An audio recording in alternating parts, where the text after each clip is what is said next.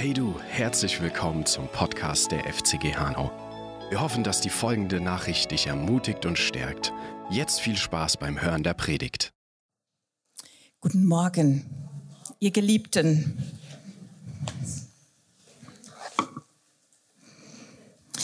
Geliebte, lasst uns einander lieben, denn die Liebe ist aus Gott und jeder, der liebt, ist aus Gott geboren. Amen.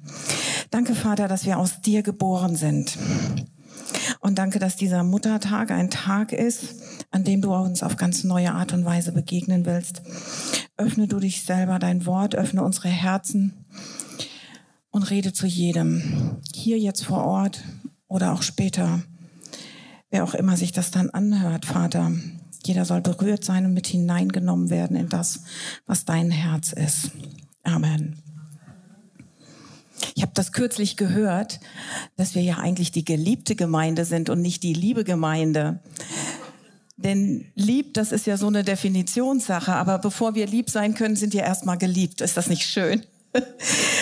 Und ähm, ich versuche das in meinen Sprachgebrauch aufzunehmen. Ähm, ja, Claudia hat es schon angedeutet. Ganz bewusst habe ich heute die Muttertagspredigt.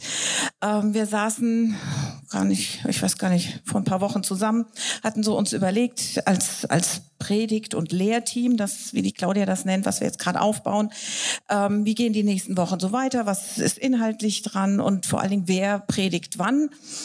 Und ich predige ja ganz gerne und hatte jetzt schon lange nicht mehr die Gelegenheit. Und dann dachte ich so, ach, mal gucken, wann die nächste Gelegenheit ist.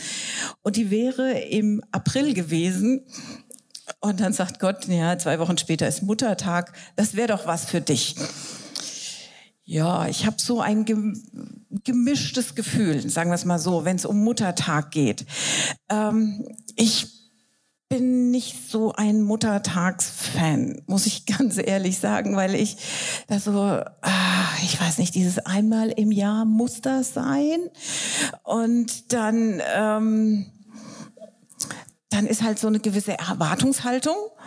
Und meistens, wenn es Erwartungshaltungen gibt, das kennt man auch von Weihnachten, gibt es vorher Streit. Und dann denke ich so, ja toll, also das war es jetzt auch nicht. Ähm, und was ich so in den letzten Jahren, also in den Vor-Corona-Jahren festgestellt habe, es gibt viele Frauen, die sehr bewusst an Muttertag nicht in die Gemeinde gehen. Frauen, die sehr gerne Mutter wären und es nicht sind. Und ich finde das ganz, ganz schrecklich, wenn dieser Tag dazu führt, dass Menschen sich ausgeschlossen fühlen. Und ähm, das ist das, was mich so immer bewegt, wenn um Muttertag geht. Und ich dachte, boah, jetzt soll ich auch noch drüber predigen. Dann musst du aber irgendwie die gute Botschaft dahinter haben. So ist es ja meistens, wenn Gott etwas rausholt. Und ähm, das hat er, keine Sorge. Ich gucke also ein bisschen darüber. Da ist ein wenig dunkel. Vielleicht kann die Technik da etwas Licht machen oder da. Ich weiß nicht, wo das Licht angeht. Ähm, ich habe immer mal so ein paar Bibelstellen und ich finde es einfach gut, wenn man mitgucken kann und mitlesen kann dann, also für diejenigen, die eine Bibel dabei haben. Übrigens ist das eine gute, gute, gute Angewohnheit, was ich von einer sehr starken geistlichen Mutter übernommen habe, und zwar von Angela Bola. Ähm, eine Frau, die mit ihrem Mann zusammen in der Prophetenschule sehr, sehr aktiv waren, hier viel mit aufgebaut haben und sehr viel ähm, über Mutterschaft, Vaterschaft, Elternschaft reingesprochen haben. Und eine Sache, die ich von Angela Bola gelernt habe, ist, nimm immer deine Bibel mit. Ähm, sollten wir uns wirklich angewöhnen. Ähm, sie sagt immer, sie sind ja viel unterwegs auf der ganzen nein, nicht auf der ganzen Welt, aber in Europa, in vielen Ländern, die sagen, das Land, wo am wenigsten Leute die Bibel dabei haben, ist in Deutschland. Ist das nicht erschreckend? Ähm, also vorhin hatten wir es auch gehört. Lies das Original, nimm das Buch, nimm das Buch mit. Eins unserer Kinder hatte immer mindestens drei Bücher in der Tasche. Drei. Eins, was man gerade liest, dann, wenn das Buch fertig ist, braucht man ja gleich das nächste, was man liest. Und weil man sich noch nicht entscheiden kann, welches das nächste ist, nimmt man schon mal zwei Bücher mit. Ähm, macht das mal mit der Bibel. Nehmt die wirklich mit. Ähm, so, das stand nicht in meinem Konzept. ähm, Äh, ich, es gibt so eine Frage, ich weiß nicht, ob ihr die schon mal gehört habt, nämlich, wenn ihr die Möglichkeit habt, jemanden aus der Bibel zu treffen und mal zu befragen, welche Person wäre das? Ich weiß nicht, habt ihr euch da mal Gedanken gemacht, welche Person aus der Bibel ihr unbedingt mal treffen oder sprechen möchtet? Da gibt's viele. Da gibt's ja, ich habe auch sehr viele, aber eine, die mich brennend interessiert und die ich wahnsinnig gerne interviewen würde, ist die Eva. Jetzt habe ich schon gemerkt an der Reaktion, mh, hm, die hat man so gar nicht auf dem Schirm. Ähm, die Frage ist, warum die Eva? Ähm, für mich ist das so völlig hm, oder andersrum. Als ich Mutter wurde, also sorry, ich kann es nicht rauslassen. Ich bin selber Mutter und soll über Mutterschaft reden, dann kommt natürlich auch die eigene Erfahrung rein. Aber als ich Mutter wurde, habe ich mich so gefragt, wie geht das eigentlich? Wie macht man das so mit Mutterschaft? Ähm, wir waren kurz vorher in Indien und ich bin zur Entbindung nach Deutschland gekommen und lebte dann im Hause meiner Mutter. Ähm, also wir hatten getrennte Wohnungen, okay. Aber sie war in der Nähe und ich konnte einfach ganz viel von ihr lernen. Ähm, dann kommen Hebammen, heißt ja heute Entbindungspflegerin. Es, ja, damit auch Männer das werden können. Ähm, ah, ich glaube, ich komme irgendwie gleich nochmal auf diese Gender-Sache. Ähm, also Hebammen, sind Frauen, die anderen Frauen beibringen, wie man Mutter ist. Und ähm, ich habe das sehr von meiner Mutter gelernt. Am deutlichsten wurde mir das, als wir das erste Mal mit unserem damals ähm, fünf Monate alten Kind, also mit, mit dem ersten Enkelkind nach Indien geflogen sind, haben das unseren oder meinen Schwiegereltern, also Reus Eltern auch ähm, unser, natürlich unser Kind vorgestellt. Und meine Schwiegermama, äh, eine Seele von Mensch, die hat alles angefangen, was man als Mutter dann machen kann. Und äh, ich hatte mein deutsches Schema, fünf Monate, man soll die Kinder sechs Monate stillen und dann wird Beikost zugeführt und dann muss das nach Schema passieren und ich hatte Sachen mitgenommen und dann fing meine Schwiegermutter an mit rohem Eigelb. Ja, oh, genau. Alle deutschen Mütter so, oh, geht gar nicht. Und meine Schwiegermutter das ist das Normalste hier. Ich habe das kürzlich meiner Schwägerin erzählt. Sie kannte diese Story nicht. Sagte, ja, ja, völlig klar. Das ist immer so halb gegartes ähm, Eigelb, dass es noch ein bisschen flüssig ist. Aber wir haben hier halt auch sehr gute Eier. Und ich habe zu meiner Schwiegermutter gemacht, sorry, das kann ich meinem Kind nicht geben. Und sie so, ja, aber meine Töchter haben das auch gemacht. Und da ist irgendwie sowas passiert. Da habe ich gesagt, weißt du, Mami, Deine Töchter machen das so, weil die das von ihrer Mutter so gesehen haben. Ich mache das so, wie ich es von meiner Mutter gesehen habe. Ich kann das nur lernen, wie ich es von meiner Mutter gelernt habe. Und da habe ich so angefangen zu überlegen, wer war eigentlich Evas Vorbild? Von wem hat die Eva das gelernt? Also alle Frauen, stellt euch mal vor, ihr ihr seid die Eva und es war noch nie vorher eine Frau schwanger und auf einmal bist du schwanger. Und all das, was wir heute nachlesen in, in Heftchen und in, im Internet und bei der Frauenärztin uns erklären lassen, war die Eva die allererste. Auf einmal bewegte sich da was in ihr. Auf einmal hatte sie Wehen. Und sie war echt die Erste, die Wehen hatte. Steht nämlich in der Bibel, unter Schmerzen sollst du deine Kinder gebären. Die Eva war die Erste. Und die hatte auch die er als erstes Kinder, die sie stillen sollte. Jungs, die sich gestritten haben. Und wir lesen eigentlich nur zwischen Eva hat Kinder gekriegt und Adam und, äh, und Kain und Abel haben sich gestritten die, ich weiß nicht, 15, 20 Jahre oder so, die dazwischen liegen. Dieses, wie, wie zieht man eigentlich Kinder auf, steht gar nichts drin.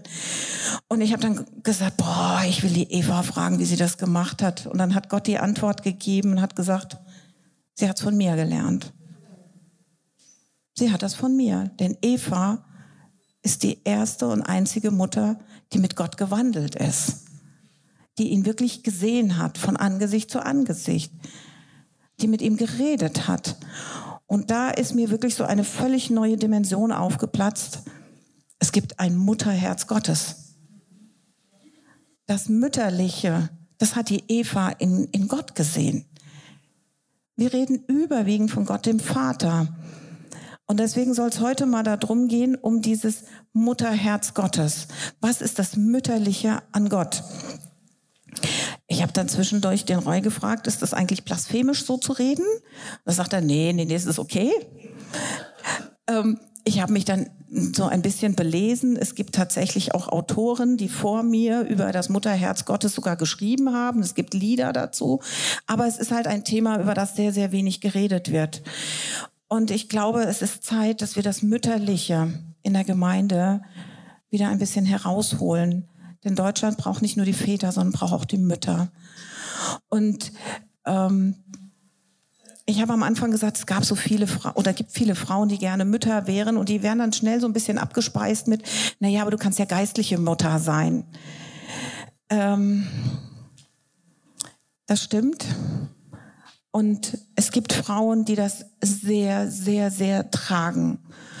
Aber bevor sie dahin kommen, dass sie wirklich geistliche Mütter sind, gehen die häufig durch tiefe, tiefe Täler und brauchen Heilung. Und ich glaube, diese Heilung finden sie nur im Mutterherz Gottes. Sonst kannst du Mutterschaft nicht le leben. Und dann bekommen sie auch einen Titel Mutter, zum Beispiel Mutter Teresa. Als ich das erste Mal in Indien war, am ersten Wochenende starb äh, Lady Diana. Die Zeitungen waren voll, aber das war Sensation und reißerisch. Genau eine Woche später starb Mutter Teresa. Die Zeitungen waren leergefegt von Lady Di, spielte keine Rolle mehr. Es ging nur noch um Mutter Teresa. Egal welches Fernsehprogramm du angeschaltet hast, Zeitungen, alles. Und eine Nation hat um eine Mutter getrauert.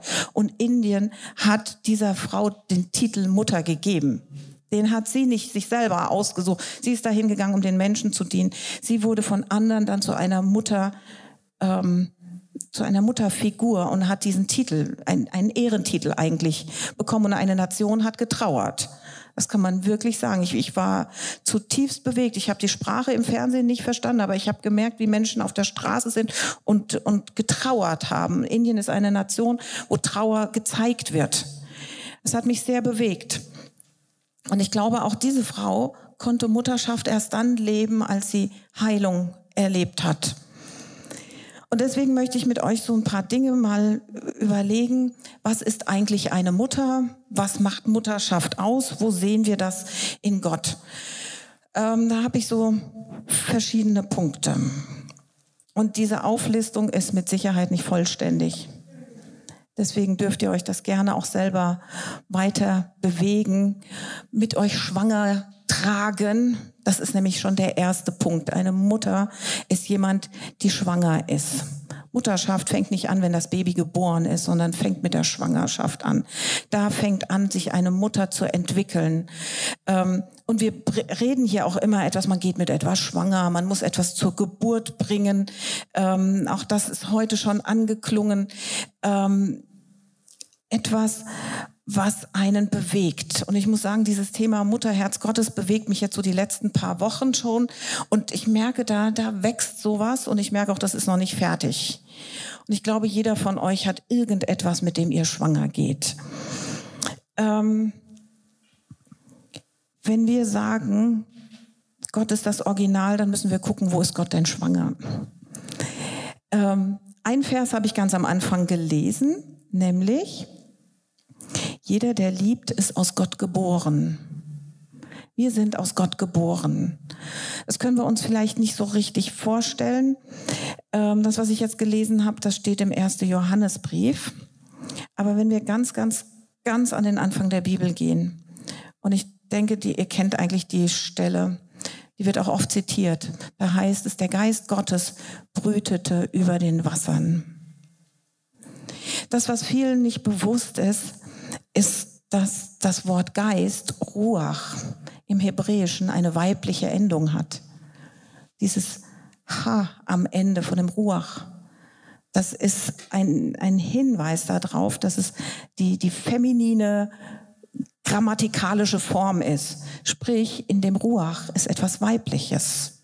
Ich werde da heute noch ein paar Mal drauf zurückkommen. Das heißt, dieses über etwas schweben, über etwas brüten, dieses etwas ähm, in sich bewegen, das ist zutiefst etwas Göttliches. Und dieser Moment, mit etwas befruchtet zu sein, das ist etwas zutiefst Göttliches. Und ich bin überzeugt davon, dass hier mindestens fünf Leute sitzen, die mit irgendetwas befruchtet wurden, irgendein Gedanke, den Gott in dich hineingelegt hat. Und dieser Gedanke und dieses, diese Sache ist in dir gewachsen und ist gewachsen und ist irgendwie noch nicht zur Geburt gekommen. Interessanterweise, als wir vorhin vor dem Gottesdienst gebetet haben, ging es irgendwie auch darum, irgendwie, es muss jetzt was Neues durchbrechen und wir hatten es jetzt schon ein paar Mal Frühling und das ist neues Leben. Und er erzählte Sigmar etwas sehr Interessantes aus der Tierwelt. Ähm, er sagte, das ist ähm, beim Rehwild so, aber es gibt wohl auch andere Tiere, ähm, dass wenn die mit etwas befruchtet sind, dass dann es manchmal zu einer sogenannten Keimverzögerung kommen kann. Sprich, die Umwelt, die, die Situation drumherum ist noch nicht so ideal, dass etwas geboren werden kann. Und deswegen kommt es zu einer Verzögerung dieser Schwangerschaft. Und das, was zur Geburt gebracht werden soll, bleibt stehen oder stecken. Es bleibt einfach da, ohne sich weiterzuentwickeln und nicht zur Geburt gebracht und wird nicht zur Geburt gebracht. In der Tierwelt ist der Hintergedanke, dass das dass das Jungtier zu einer Zeit geboren wird, wenn die Umweltfaktoren einfach ideal sind. Nicht zu früh, dass irgendwie noch zu kalt ist oder dass der Frühling noch nicht so eingesetzt hat, dass die Futtersuche schwierig wird, sondern wirklich zu einem Zeitpunkt, wo es ideal ist. Und wir haben uns da, wir hatten ja echt nur drei Minuten noch.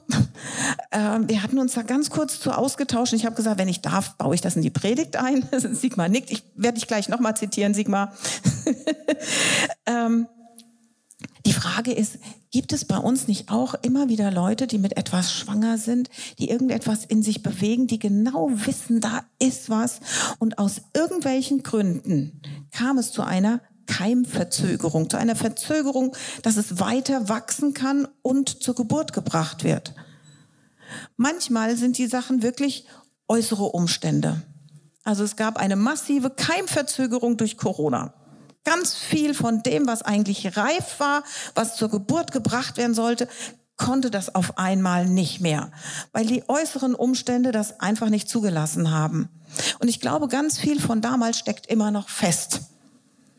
Und ich frage mich, ob es nicht nötig ist, dass wir das wieder neu beleben, dass es weiter wachsen kann, dass wir Gott bitten, da wo Dinge hängen oder stecken geblieben sind, belebe das doch neu, dass es weiter wächst, dass es endlich zur Geburt kommt, dass ich endlich in meine Bestimmung komme.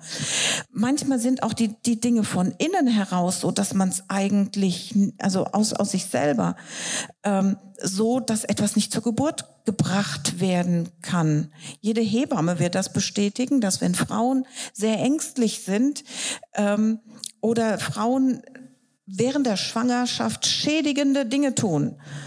Dass das Auswirkungen hat auf das Ungeborene, ist ja völlig klar. Alkohol und, und ähm, Tabak sind so die zwei bekanntesten, aber es gibt viele, viele andere Dinge, was heute auch ähm, teilweise bis in, ins Erwachsenenalter geht, dass man von einem Geburtstrauma spricht oder von einem Trauma der Mutter während der Schwangerschaft. Möglicherweise hast du selber Dinge erlebt, Du wolltest irgendwie voll durchstarten und dann kam irgendetwas, irgendein schräger Satz oder du hattest Angst vor deinem eigenen Mut und auf einmal ist etwas stecken geblieben in dir. Gott ist ein Gott, der etwas zur Geburt bringen will.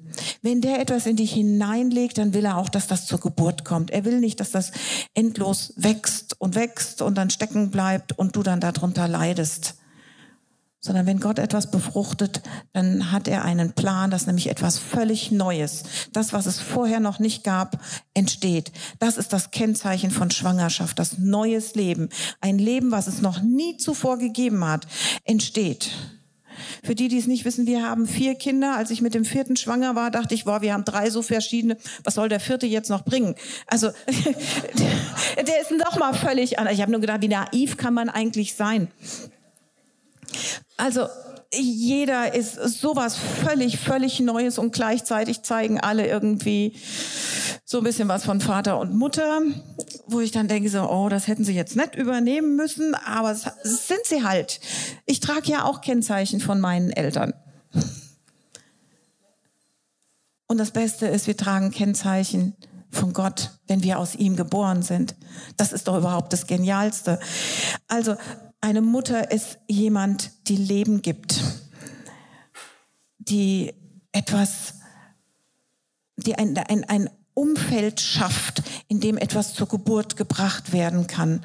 Und wenn wir wirklich bis zum Buchstaben das durchbuchstabieren, Leben geben, dann heißt es, jemandem Jesus geben. Jesus sagt von sich, ich bin das Leben. Das ist der tiefste Sinn von Mutterschaft und das ist der tiefste Sinn von dem, was Gott macht. Er möchte neues Leben geben, neues Leben schaffen oder Leben, Menschen neu beleben ein tiefes Kennzeichen, was wir aus dem Mutterherzen Gottes uns als, als Grundgedanke mitnehmen können. Leben, neues Leben schaffen. Eine zweite Sache aus dem Mutterherzen Gottes habe ich von einem meiner Kinder gelernt. Ich habe vor einigen Jahren hier in der, im Rahmen der Prophetenschule ähm, eine Lehreinheit übernommen. Da ging es um geistliche Mütter in der Bibel. Und ich dachte, boah, jetzt rede ich für die Prophetenschule, das muss jetzt top sein. Also man muss ja immer irgendjemanden zitieren und so und dann sucht man so in irgendwelchen, heute ist es Wikipedia, aber sonst wie man guckt nach irgendeiner super Definition. Ich fand sämtliche Definitionen von Mutterschaft ein bisschen hölzern und dann dachte ich, ich habe zu Hause vier Experten sitzen, ich frag die. Dann saß ich also so beim Abendessen ich weiß, Roy war nicht da, wahrscheinlich hatte er Nachtdienst. Ich dachte, gute Gelegenheit. Jetzt frage ich vier Kinder, sagt mal, was ist denn eigentlich eine Mutter? Und ähm, häufig ist ja so, wenn vier zusammensitzen, da gibt es so eine gewisse Gruppendynamik. In der Regel gibt es immer so ein, zwei, die sehr schnell sind mit Antworten. Die anderen, die warten immer mal ab, was die anderen so sagen. Und jetzt waren also die beiden Kinder, die eigentlich immer eine Antwort haben, die waren auf einmal ruhig, weil die gedacht haben so, oh, oh, oh, jetzt müssen wir eine richtig gute Antwort geben. Die Mutter fragt, was eine Mutter ist. Und die anderen zwei, die sich darauf verlassen, dass die immer eine Antwort haben, also dass sie ja nicht antworten müssen, weil immer jemand anderes schneller ist. Die dachten dann so, oh, es ist ruhig. Und dann sagte eins meiner Kinder, und das hat mich zu Tränen gerührt, sagte, eine Mutter ist diejenige, die einen tröstet. Und das hat mich in dem Moment so umgehauen, es tut es immer noch. Weil in meiner Wahrnehmung die Mutter immer diejenige ist, die schimpft oder die immer irgendwie für sorgt, äh, das muss jetzt laufen, das muss jetzt laufen, die also viel organisiert und macht. Und dann heißt, nein, deine Mutter ist diejenige, die tröstet. Und das bewegt mich immer noch zutiefst. Denn Gott sagt von sich, und für die, die es mitlesen wollen, schlagt euch auf, unterstreicht euch, weil das ist so ein Schlüsselvers in, in einem ganz mega dicken, wichtigen Buch der Bibel. In Jesaja 66, fast am Ende des Buches, sagt Gott, wie einen seine Mutter tröstet, so will ich euch trösten. 66 Kapitel lang in diesem Buch geht es darum, dass es dem Volk Israel richtig schlecht geht. Die sind in der Trübsal, die gehen durch Krieg, die gehen durch die, äh, der, der, Tempel ist zerstört, der, der zentrale Ort, wo sie Gott begegnen konnten, die wurden verschleppt nach Babylon. Und immer und immer wieder heißt es in diesem Buch, ich bin da, ich ermutige euch, tröstet, tröstet mein Volk und wirklich fast am Ende dann wie einen seine Mutter tröstet, so will ich euch trösten. Und dann habe ich mich mal so ein bisschen mit dem Wort Trost beschäftigt. Trost ist nicht irgendwie das Kind ist hingefallen, Knie aufgeschlagen, machst du mal ein bisschen Pusten, Pflaster drauf, Küsschen und du spielst weiter. Das funktioniert. Es funktioniert wirklich. Also ich glaube, das habt ihr alle schon erlebt. Ne? Kleines Auer, Pusten, Küsschen, alles gut. Aber das ist nicht Trost. Das, das ist, das ist Trösten. Das ist auch wichtig. Aber der Trost, den Gott gibt, der geht viel, viel tiefer. Der ist, existenziell, der ist lebensverändernd, ein transformierender Trost. Trost im, im wahrsten Sinne des Wortes ähm, im, im Hebräischen beinhaltet Ermutigung, Erbarmen. Trost spricht immer etwas mit äh, aus, wo es ums Durchhalten geht. Geduld. Trost ist keine Sache, die irgendwie schnell geht, sondern Trost geht tief, geht richtig, richtig tief. Das Wort für Erbarmen und Barmherzigkeit ist Racha, Rachamim und ist auch ein weibliches Wort und ist ganz eng verknüpft mit dem Wort für den Mutterschoß oder die Gebärmutter Rechem. Erbarmen und Barmherzigkeit sind weiblich. Der Trost, Nacham, hat ebenfalls eine Weib, einen weiblichen Anklang, aber in diesem Nacham steckt auch etwas wie Naba. Und Naba, alle aus der Prophetenschule kennen das Wort, das ist das prophetische Wort. Es gibt im, in der Apostelgeschichte eine ganz kurze Stelle, da heißt es von Barnabas, in Klammern, den Sohn des Trostes. Das heißt, ein, man könnte auch Sohn der Propheten übersetzen. Das heißt aber, Trost und Prophetie gehören zusammen. Und jetzt überlegt euch mal, welche Worte ihr des Trostes bekommen habt. Trostworte sprechen in euer Leben, sprechen in eine Zukunft hinein. Das ist das, was Gott macht und das ist zutiefst aus dem Mutterherzen Gottes. Das ist das, was eine Mutter macht. Die spricht hinein in das Leben von ihren Kindern. Du wirst das schaffen. Ja, das ist Mathe halt richtig Mist gelaufen. Aber wir arbeiten dran. Du siehst das. Wir werden die Ergebnisse erzielen. Trost ist zutiefst aus dem Mutterherzen Gottes. Und da will ich den Sigmar von letzter Woche zitieren. Er hat von einer Amme gesprochen, dass jeder von uns irgendwie so eine geistliche Amme ähm, hat oder braucht, die in unser Leben spricht. Amme ist nichts anderes als eine Ersatzmutter. Eine Mutter, die in unser Leben spricht. Eine Mutter, die uns an Mutterstelle annimmt. Also eine Amme war halt diejenige, die die Kinder von anderen Leuten mitgestillt hat oder da hineingesprochen hat. Und ich habe dann so überlegt, welche Ammen gab es im, im Leben unserer Familie. Eine meiner Ammen in der Hinsicht ist tatsächlich meine Godi.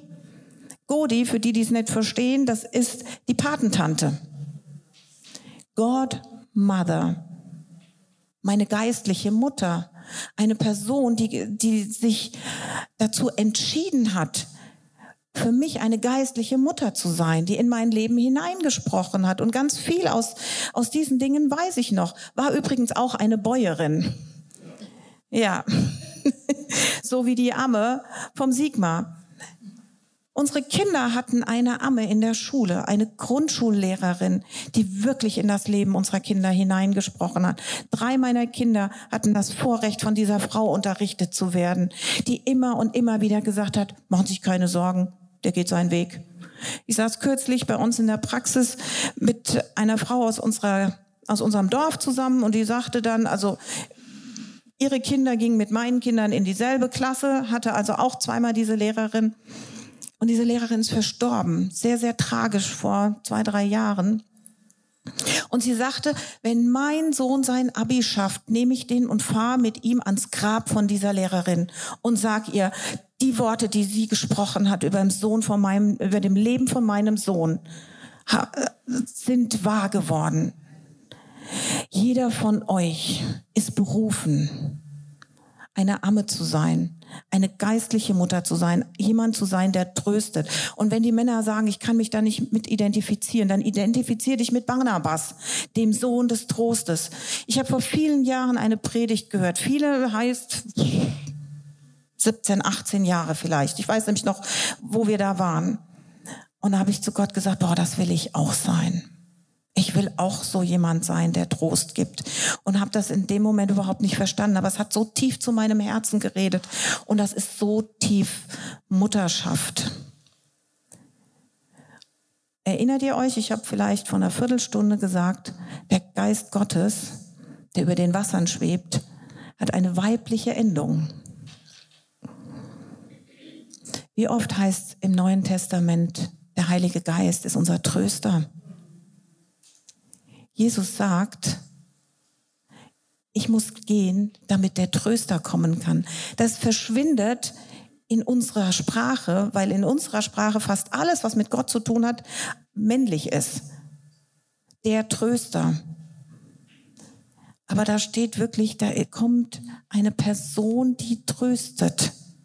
Vielleicht trifft es das eher, die Person, die tröstet. Denn Trost kommt zutiefst aus dem Mutterherzen Gottes. Ich habe noch ein paar Punkte, aber ich glaube, an der Stelle will ich erst noch so zwei, drei Sätze zu deiner eigenen Mutter sagen. Vielleicht sagst du, es ist alles schön und gut, aber ich kann mich damit einfach nicht identifizieren, weil meine Mutter ganz anders war. Die hat mich nicht getröstet. Das war so eine harte Frau. Oder du sagst vielleicht, ich kenne meine Mutter nicht, die hat mich nicht geboren. Die Frau, bei der ich aufgewachsen bin, das war jemand anderes. Ich glaube, deswegen ist Muttertag auch für viele so ein schwerer Tag. Weil Mutterschaft auch manchmal so glorifiziert wird und wir es anders erlebt haben. Wenn, wenn das wirklich bei dir so ist, dass du sagst, ich habe so ein großes Problem mit meiner Mutter. Das ist, ich habe so ein verletztes Herz von meiner Mutter dann glaube ich, gibt es für dich nur einen Ort, wo du Heilung und Trost finden kannst. Und das ist tatsächlich das Mutterherz Gottes. Denn das, was du durchmachst und was dich bewegt, wenn es um deine Mutter geht, das wird das Vaterherz nicht verstehen. Da brauchst du ein Mutterherz. Wie gut, dass Gott ein Vaterherz und ein Mutterherz hat.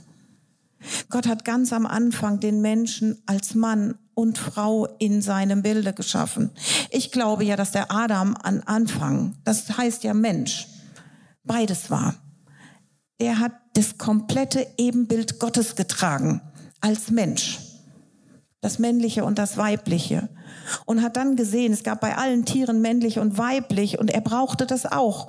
Und deswegen hat Gott ihm etwas aus seiner Seite herausgenommen da steht nicht, also da steht Rippe, man kann es als Rippe übersetzen, aber dasselbe Wort, das kommt noch ganz, ganz häufig in der Bibel vor und wird ganz häufig mit Gemach übersetzt.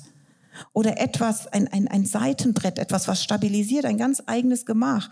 Und dann heißt es in der Bibel nicht, dass Gott die Eva schuf. Das hieß, es wäre ja etwas Neues, sondern er nimmt etwas aus dem Adam heraus und baut daraus die Eva. Da steht wirklich bauen. Lest mal in eurer Bibel nach. Ansonsten geht in einen Urtext mit hinein.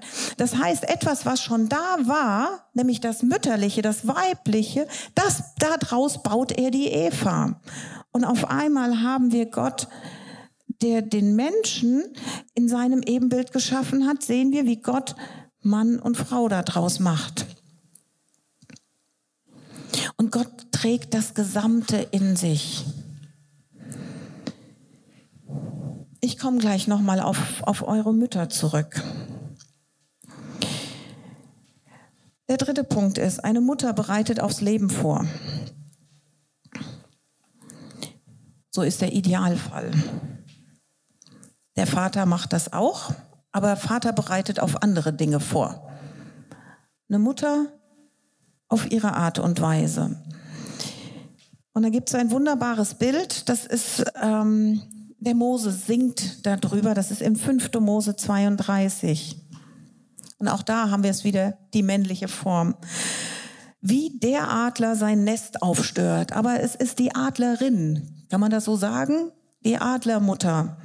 Also wie ein Adler sein Nest aufstört und über seinen Jungen schwebt, seine Flügel ausbreitet, sie aufnimmt und sie trägt auf seinen Schwingen, so leitet der Herr allein. Also er bezieht es, Mose bezieht das auf sich, aber so ist Gott.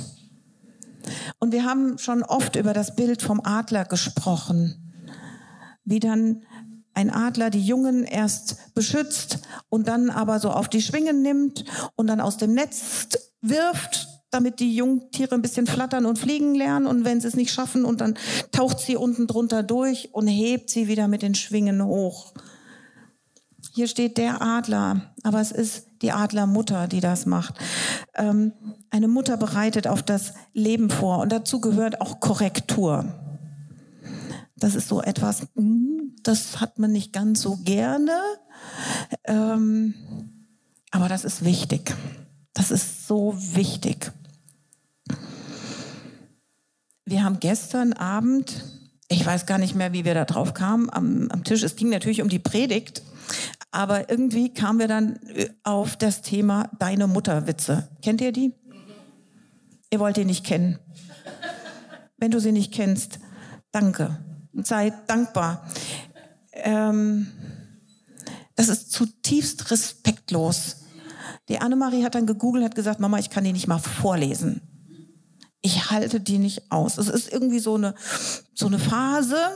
Meistens sind das irgendwelche Knirpse, ich sag mal so zwischen 10 und 14 vielleicht, die das cool finden.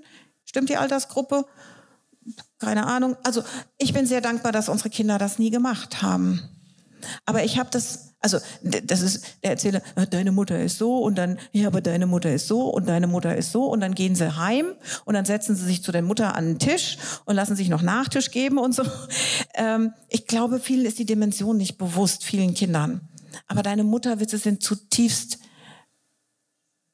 zutiefst böse weil ein ganz schlimmes Mutterbild gezeichnet wird. Und es ist dringend nötig, da Korrektur reinzubringen, zu sagen, nee, das geht nicht. Ich bin sehr dankbar, dass meine Kinder ganz häufig in ihrer Altersgruppe gesagt haben, sag mal, ey, wie redet ihr über eure Mutter? Geht's noch? Und das geht nur, weil, weil unsere Kinder von uns etwas vorgelebt bekommen haben und, und halt auch Korrektur erfahren haben. Und Korrektur ist nicht immer schön für beide Seiten. Korrektur ist häufig schmerzhaft. Mir macht das auch keinen Spaß, Kinder zu korrigieren, wenn sie völlig schräg laufen. Ähm, aber es gehört dazu. Und dieses aus dem Nest werfen und wieder auffangen und trotzdem da zu sein. Ich glaube, das ist das Wichtigste, was wir als Eltern Kindern mitgeben können. Egal was passiert, wir sind da. Egal zu welcher Uhrzeit, egal welcher Ort, wir sind da. Denn das ist Gottes Herz. Er ist da. Er ist immer da. Und er fängt uns auf.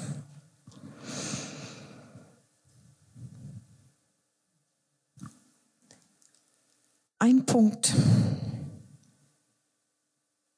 das führt nämlich gleich zu dem nächsten Punkt. Ein Punkt, wo irdische Eltern häufig versagen, steht im Psalm 27.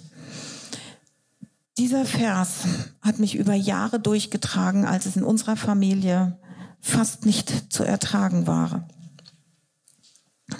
Psalm 27, Vers 10. Sogar mein Vater und meine Mutter haben mich verlassen, aber der Herr nimmt mich auf. Man kann das in mehrerer Hinsicht verstehen. Vater und Mutter werden uns irgendwann verlassen. Die werden irgendwann nicht mehr da sein. Aber manchmal entscheiden sich Eltern uns hängen zu lassen, uns zu verlassen. Wir hatten das selber in, in meiner Familie, dass wir über mehrere Jahre keinen Kontakt hatten zu meinen Eltern. Und das war hart. Das war sehr, sehr hart. Und Gott hat gesagt, aber ich werde dich nicht verlassen. Niemals. Nie, nie, niemals. Nichts kann dich aus meinem Herzen reißen. Gar nichts nicht mal du selber. Selbst wenn wir sagen, wir hauen ab von Gott, er wird uns nicht verlassen. Er ist immer da, selbst wenn wir es nicht wahrnehmen. Und da ist es so wichtig, dass wir Gott als den treuen Tröster erleben, als derjenige, der immer an unserer Seite ist. Und ich glaube, genau deswegen gibt es Hoffnung für diejenigen, die die ein völlig zerbrochenes Verhältnis zu einer Mutter haben. Ich glaube nur, nur dort und an keiner anderen Stelle. Und wenn dich das betrifft, dass du sagst, meine Mutter hat mich so tief verletzt oder meine Mutter war für mich nicht da oder ich, ich bin eigentlich ein Kind, das sich mutterlos fühlt, möchte ich jetzt etwas machen, was stellvertretend für deine Mutter ist. Ich stelle mich stellvertretend hin als Mutter und sage, es tut mir leid. Es tut mir leid, was deine Mutter dir angetan hat. Und ich möchte dich einladen, dass du zurückkommst zum Mutterherzen Gottes und dich darauf einlässt. Und ich weiß, das ist hart. Die Ingrid hat es vorhin schon dargestellt. Nimm die Gelegenheit wahr und sag, ich brauche das. Ich muss Heilung erfahren, sonst kann ich in meinem Leben nicht vorangehen. Sonst kann ich selber nicht das zur Geburt bringen, was raus will. Vielleicht ist ein gestörtes Mutterverhältnis dafür zuständig, dass du nicht in deine Bestimmungen kommen kannst. Dann lass dich einladen, wirklich nach vorne zu kommen, hier hereinzutreten in dieses Mutterherz Gottes. Dieses Herz, was einfach voller Liebe ist. Und das braucht sich nicht mehr unterscheiden vom Vaterherz. Und deswegen finde ich die Stelle, die ich am Anfang gelesen habe aus 1. Johannes so toll. Da geht es um die Liebe Gottes. Und wisst ihr, da steht nicht Gott der Vater ist Liebe, da steht Gott ist Liebe. Vollkommen. Da wird nicht mehr irgendwas anderes unterschieden, sondern Gott ist Liebe. Niemand und nichts anderes ist diese vollkommene Liebe. Und wenn wir lieben wollen, dann müssen wir uns zuerst von ihm lieben lassen.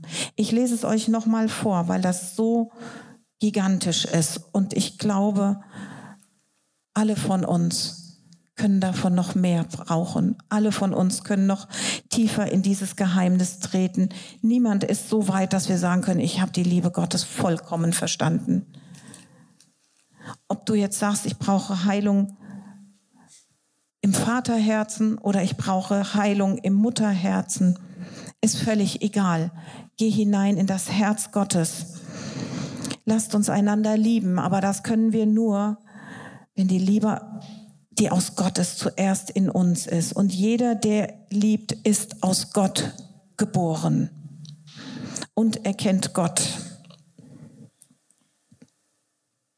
Gott ist die Liebe. Und wer in der Liebe bleibt, bleibt in Gott und Gott bleibt in ihm. Zum Schluss möchte ich noch ganz kurz ein Thema ansprechen, was trotz alledem heute dazugehört. Und das ist dieses Gebot, was Jesus übrigens auch wiederholt hat. Du sollst Vater und Mutter ehren. Das ist nicht immer einfach. Ich möchte heute den Tag nutzen, wirklich drei Mütter zu ehren. Einmal meine Mutter, die sicher nicht alles richtig gemacht hat in ihrem Leben, absolut nicht. Aber wenn ich sehe, wie ihre Mutter war, denke ich, sie war schon die bessere. Sie hat eben nicht alles als sich zum Vorbild genommen, die Fehler ihrer Mutter, sondern hat vieles bewusst anders gemacht.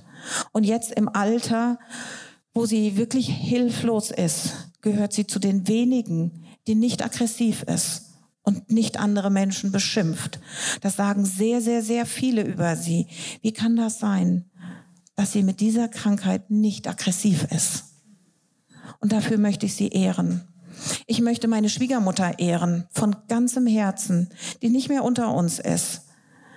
Aber ich habe so viel von ihr ge gelernt. Und ich ehre die Frau, die meinen Mann zu dem Mann gemacht hat, der er ist. Die in sein Leben hineingesprochen hat, die eine Frau des Trostes, der Ermutigung und des Gebetes war. Ich weiß nicht, wo wir als Familie heute wären ohne die Gebete meiner Schwiegermutter. Und deswegen möchte ich sie von ganzem Herzen ehren. Und ich kann mich anschließen, ich möchte Claudia ehren. Ich bin getauft worden vor 2011 war das, im Sommer.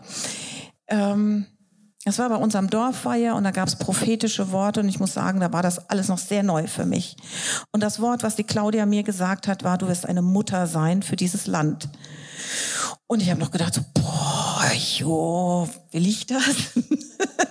und Claudia sagte, ich habe dieses Wort auch bekommen, dass ich eine Mutter sein werde für dieses Land. Mutter für Propheten. Und ich habe sie mir als Vorbild genommen. Eine Mutter ist ein Vorbild. Und ich bin von Herzen dankbar, dass ich hier stehe, ist das Ergebnis von Vater und Mutterschaft aus diesem Haus. Und das möchte ich ehren, von ganzem Herzen. Und alle Ehre, alle Ehre gehört dem, der Mutterschaft und Vaterschaft geschaffen hat, aus dem Väter und Mütter geboren wurden wirklich geboren wurden. Derjenige, der uns getragen hat und in seinem Herzen trägt und alle, die nach uns kommen, bereits in seinem Herzen trägt. Ihm sei alle Ehre, aller Lobpreis und aller Anbetung. Und deswegen können wir trotz aller irdischen Fehlbarkeit aller Mütter, trotz aller Verletzung und trotz aller, was weiß ich, was wir denken über Mütter, heute von ganzem Herzen sagen, Muttertag ist eine gute Idee. Denn der wahre Kern vom Muttertag ist ein Samenkorn, der entstanden oder der gewachsen ist im Mutterherzen Gottes. Also nochmals eine herzliche Einladung zurück ins Mutterherz Gottes. Seid gesegnet. Amen.